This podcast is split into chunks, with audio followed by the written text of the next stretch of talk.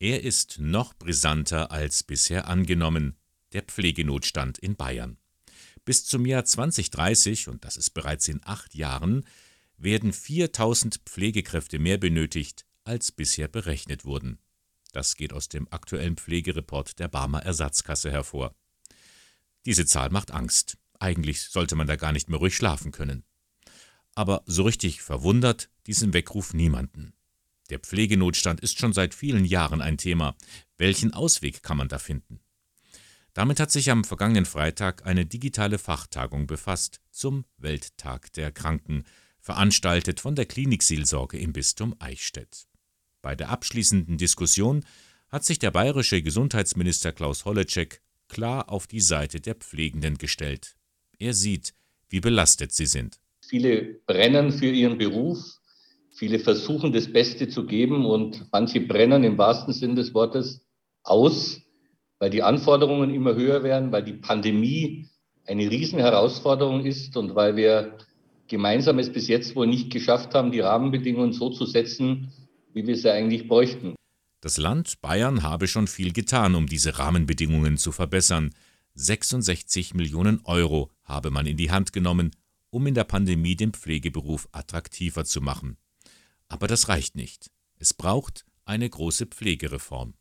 Wenn wir es jetzt nicht schaffen, aus der Pandemie kommend, das wirklich nachhaltig und deutlich und mutig und in großen Schritten zu bewegen, dann werden wir alle nicht schlafen, weil niemand mehr da ist an irgendeinem Punkt, der sich um uns kümmert, wenn es soweit ist. Und jeder wird betroffen sein. Jeder kann morgen betroffen sein. Und deswegen, äh, ich will da auch nichts schönreden, halte ich das für ein Thema, das in einer humanitären Katastrophe endet, wenn wir es jetzt nicht noch in die richtige Richtung bewegen. Doch der Pflegenotstand ist nicht nur ein Problem der Politik, er ist eine Herausforderung für die gesamte Gesellschaft.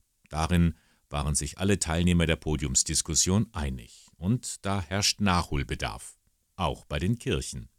So bemängelt Landescaritas-Direktor Bernhard Pindl, Pflegeberufe kommen in den Gemeinden kaum vor. Ist zum Beispiel eine selbstverständliche Gepflogenheit, dass im Verein junge Menschen auf geistliche Berufe hingewiesen werden. Das will ich auch ausdrücklich unterstützen, aber genauso selbstverständlich sollte es eigentlich sein, dass eben in diesen Bereichen auch auf pflegerische Berufe aufmerksam gemacht wird. Denn diese Berufe sind ebenso wertvolle Berufe für den Dienst am Menschen und damit kommen sie aus dem ursprünglichen Selbstverständnis der Kirche und der christlichen Tradition. Die soziale Qualität eines Staates und die Glaubwürdigkeit der Kirchen, die kann man daran erkennen, wie mit den Pflegenden umgegangen wird. So bringt es Barbara Stettler-Mach auf den Punkt. Sie ist Präsidentin der Evangelischen Hochschule Nürnberg. Und sie kann da aus eigener Erfahrung berichten. Eine langjährige Pflegekraft hat erzählt, dass ihr Pflegesohn in der Schule mit verschiedenen Berufen konfrontiert wird, um einen Beruf zu wählen. Und dann hat sie mit der Lehrerin gesprochen, ob denn auch Pflege vorkommt. Und die Antwort war, nein, kommt nicht vor, weil die Eltern das nicht wollen.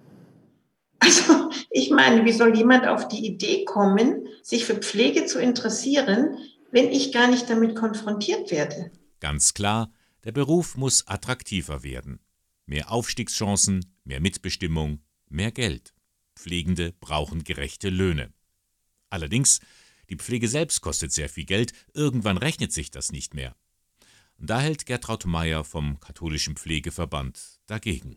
Es gibt zwei Denken. Eine Denke ist, Wirtschaftszweige gibt es, da wird Geld erwirtschaftet. Und dann gibt es Zweige, da wird Geld ausgegeben, zum Beispiel in der pflegerischen Versorgung. Man könnte das aber auch ganz anders denken.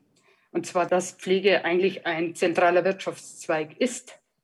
Und was erwirtschaften wir? Wir erwirtschaften Wohlbefinden, Wohlbefinden für Menschen. Und da ist die Frage, wenn wir das erwirtschaften, was bewirkt das? Vielleicht bewirkt das etwas weniger Angst in der Gesellschaft vor der Zukunft. Und das sollte uns etwas wert sein.